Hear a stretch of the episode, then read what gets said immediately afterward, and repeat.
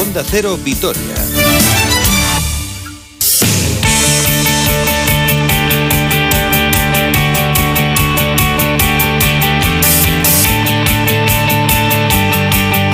Hola, ¿qué tal? Saludos y muy buenas tardes. Una hora 45 minutos 10 segundos desde viernes 5 de marzo de 2021. Tiempo para el deporte aquí en Onda Cero Vitoria. Nos vamos a ir hasta las 2 del mediodía con muchos temas, con un fin de semana largo que comienza hoy en lo deportivo, con el duelo en el Palau entre el Barcelona y el Basconia, que continuará el domingo con diferentes citas, por ejemplo el partido del Alavés Gloriosas y que se cerrará el próximo lunes con el duelo en el Benito Villamarín entre el Betis y el Deportivo Alavés, que está obligado a ganar para salir de los puestos de descenso. Así que vamos a comenzar con lo más inmediato, que es el partido que va a jugar el Basconia esta noche a partir de las 9 en el Palau frente al Barcelona buscando los vitorianos su sexto triunfo consecutivo en la competición europea frente a un intratable líder, que es eh, primero en la clasificación con 19 victorias, eso sí, con una solo de ventaja respecto al CSK y con dos triunfos respecto al sexto clasificado, ya que FS Armani, Bayern y Real Madrid están empatados en la tercera posición.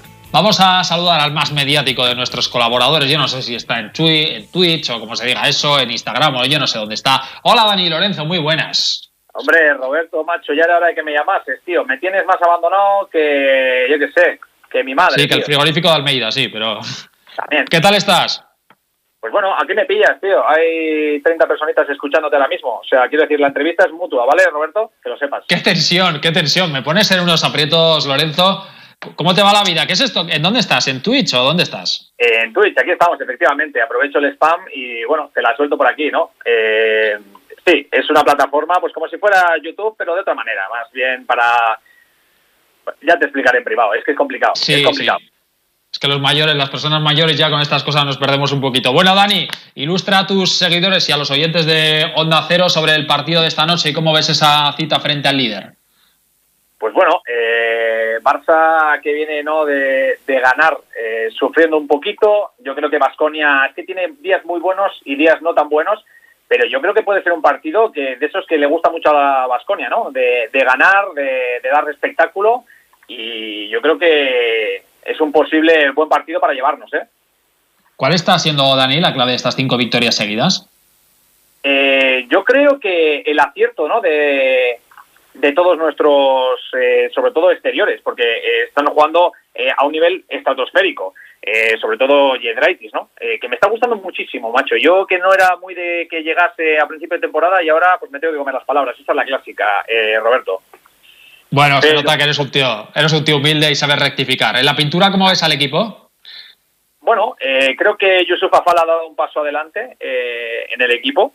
Creo que que se está haciendo más de notar, ¿no? Que era lo que, lo que necesitábamos ahí abajo y, no nos veo mal. Lo que pasa que, bueno, por suerte o por desgracia, todavía el Barça no tiene apago, ¿no? Hasta el lunes se retrasa el reconocimiento médico, si no me equivoco.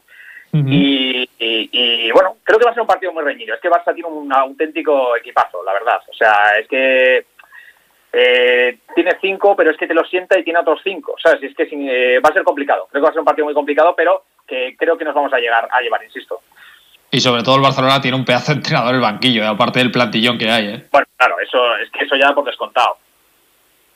Oye, Dani, ¿cómo, cómo no, va a estar, va a estar esta noche, evidentemente, pero ¿cómo puede encajar eh, Pau Gasol, teniendo en cuenta su estado físico, etcétera, etcétera, en un equipo que está en una dinámica súper positiva, líderes en, en Europa, eh, segundos en, en, Liga CB? A veces la llegada de una gran figura, un equipo que va eh, viento en popa toda vela, a veces puede, eh, no sé, quizá distorsionar un poquito o cambiar un poco los roles en el equipo. ¿Tú cómo ves que puede encajar él ahí? Bueno, a ver, personalmente igual es una eh, opinión impopular, pero a mí personalmente no creo que sea la mejor opción que llegue que llegue al Barcelona a Pau. O sea, con todos mis respetos, ha sido un auténtico jugadorazo, jugadorazo, ha sido muy, muy, muy reconocido en todos los lugares, pero creo que tiene no solo una edad, sino que ha tenido muchos años de inactividad. Y para mí, para mí creo que esto está un poco de vuelta. O sea, no sé cómo puede afectar al equipo, porque encima es un jugador que tiene que jugar. O sea, es un jugador que lógicamente no es para que lo tengas en el banquillo. Y yo creo que, que no va a ser lo que todo el mundo cree que va a ser. No sé qué opinas tú al respecto, pero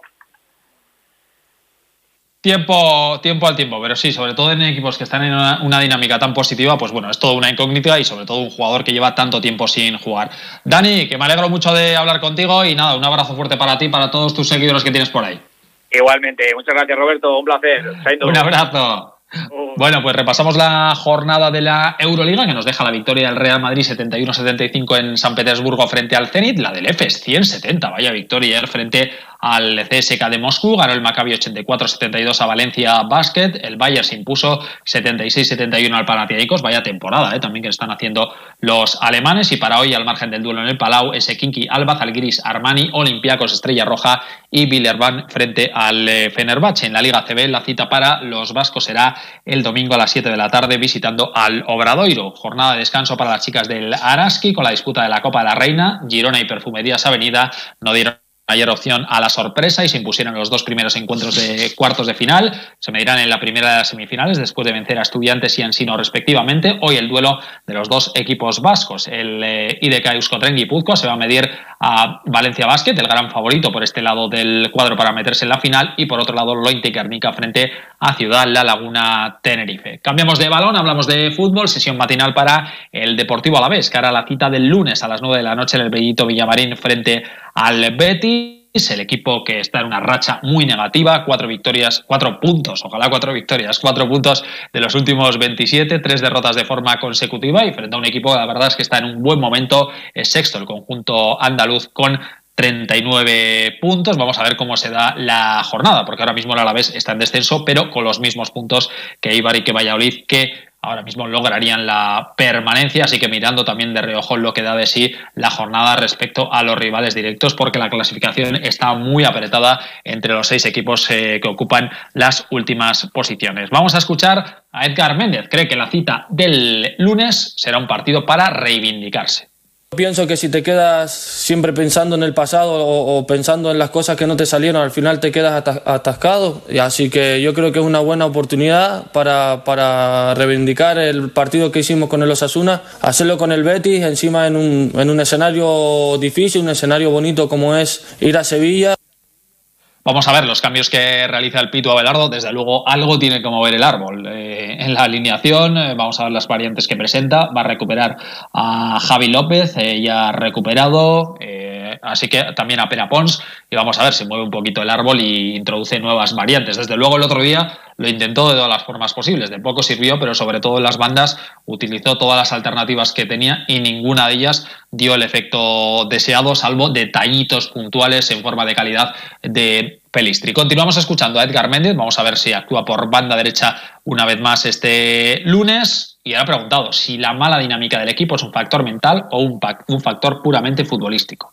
Sí es cierto que, que cuando te ves eh, dando el máximo todo el partido y, de repente recibes un gol, sí es cierto que te puede venir un poco abajo, las sensaciones son un poco contradictorias, pero como te digo, estamos trabajando también la parte, la parte mental, la parte futbolística, estamos trabajando las dos, los dos ámbitos para que eso no suceda ya todos tenemos experiencia suficiente, ya más de uno ha pasado, no es la primera vez que está en el club, sabe cómo es el club, sabe cómo es todo y lo menos que queremos es que pasen cosas negativas. Así que estamos todos sumando, estamos todos en una misma dirección y lo único que pensamos y queremos es que el Alavés siga el próximo año en primera y no nos queda otra que apretarnos entre todos y sacar las cosas adelante.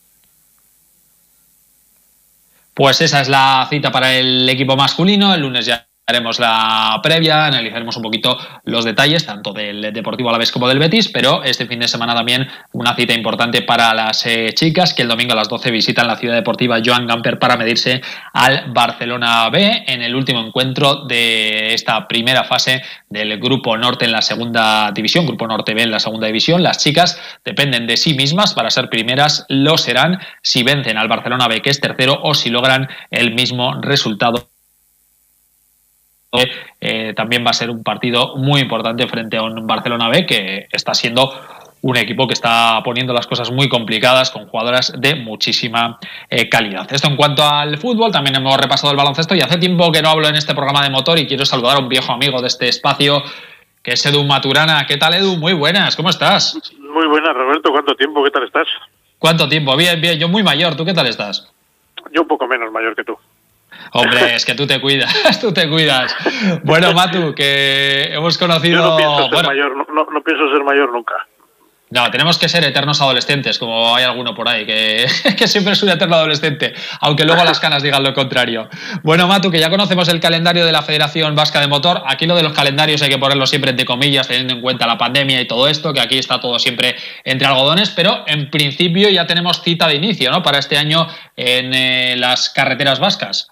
Eh, muy, muy en principio, porque andamos ahí jugando con la fecha de inicio en función de lo que vaya a pasar entre estas cosas en el Lavi de esta tarde que creo que es cuando y la semana que viene que es cuando van a decidir decidir el tema de Semana Santa. ¿Por qué el tema de Semana Santa? Porque deberíamos de empezar el 10 de abril. Pero el 10 de abril es el sábado de la semana de Pascua. Entonces depende de cómo esté el tema. Sobre todo lo que nos, más nos afecta a nosotros es que esté abierta la movilidad eh, entre las eh, interterritoriales, es decir, que podamos ir a Vitoria, que podamos ir a Bilbao y demás, porque si no, no lo tenemos complicado para para hacer las carreras. Creemos que sí vamos a poder empezar el 10 de abril, si no será el 17.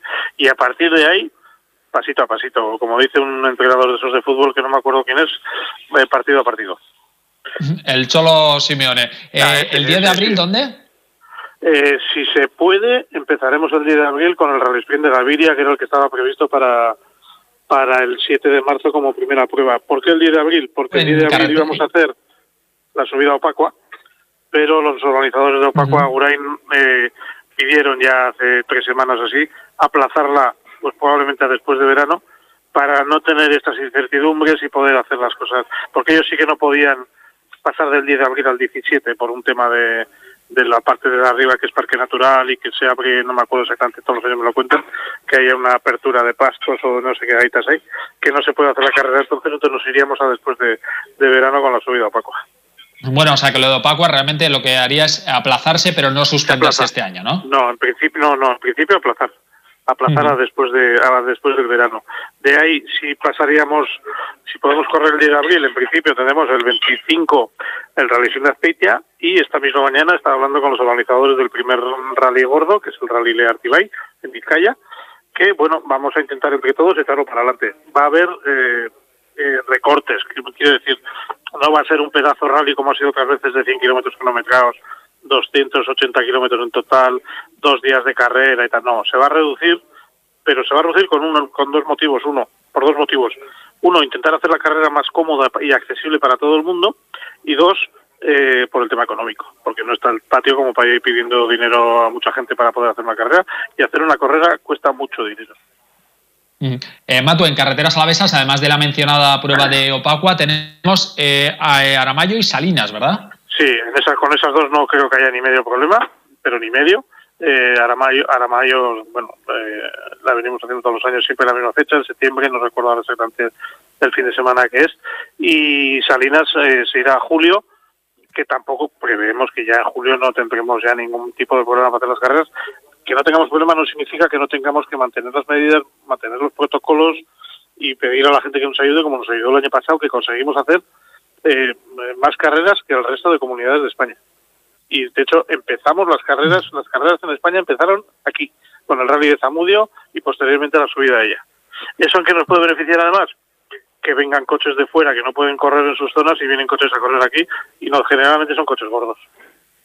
Bueno, pues estaremos pendientes y a ver si se puede confirmar todo. Y nada, estate muy atento a Cero, que seguro que contamos lo que cuenta en la vía esta tarde a partir de las 6. Mato, que me alegro mucho de volver a hablar contigo. Un abrazo fuerte.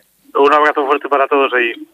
Eduardo Maturana desde la Federación Vasca de Automovilismo y varios apuntes más en la agenda para este fin de semana. Por ejemplo, tenemos rugby. Los eh, chicos del Gastedi visitan el domingo a Lourense en el primer partido de la segunda vuelta tras clasificarse entre los seis primeros. van a pelear aquí por los eh, puestos cabeceros, mientras que las chicas reciben mañana a las 4 en Gamarra al Uni de Bilbao. Y en pelota, hoy comienza la décima jornada del mano parejas con el duelo en Tafalla entre Jaca y Martija contra Ezcurdia y Galarza. El partido estelar será el domingo en Eibar entre las dos parejas líderes, el Ezcano y Zabaleta frente a Altuna y Marellez Currena. Mañana en Pamplona, Artula, Artola Aranguro frente a Peña y el Visu cerrará la jornada el eh, lunes en Musquiz, el duelo entre Izola y Rejusta frente a Urrutico, Echea e Imaz. Aquí lo dejamos, como ven muchas citas con el deporte en esta casa. Las próximas a las ocho y media, la brújula del deporte con Alberto Pereiro. Por la noche, el transistor con Aitor Gómez y todo el fin de semana la locura del Radio Estadio de Cero con Antonio Esteba y Javier Ruiz Taboadán. Nosotros les esperamos el lunes a eso de las doce y media aquí en Más de Uno Álava. Disfruten del fin de semana. Adiós.